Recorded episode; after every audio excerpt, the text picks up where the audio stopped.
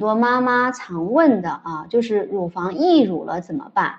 呃，其实呢，在我们的很多的妈妈产后过程中，她会发现，就是说，啊，在喂奶的过程中，胃左侧啊、右侧也在摄乳啊，有的时候呢会持续时间更长一些，达到六个月。其实这一件事情是好事情，关键是在妈妈应该怎么去处理它。首先，我们要看一下，就是你溢乳的这种量是多是少。如果说是简单的啊往外滴啊这种溢乳，我们可以用使用一次性的这个乳垫啊，喂左侧的时候可以在右侧增加一个乳垫。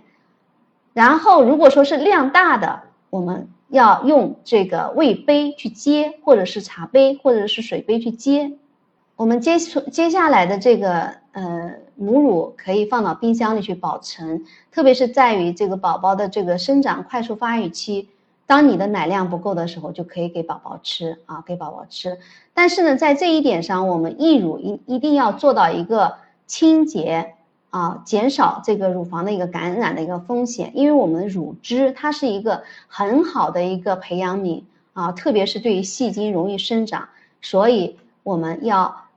保持乳头的时刻的一个清洁啊，特别是一些呃文胸也要及时的一个清洗。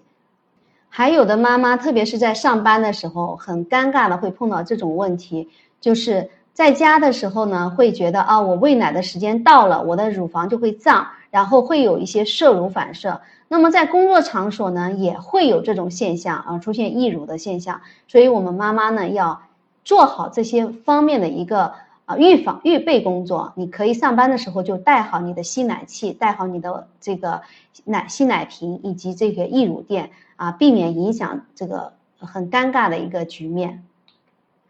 下面一个。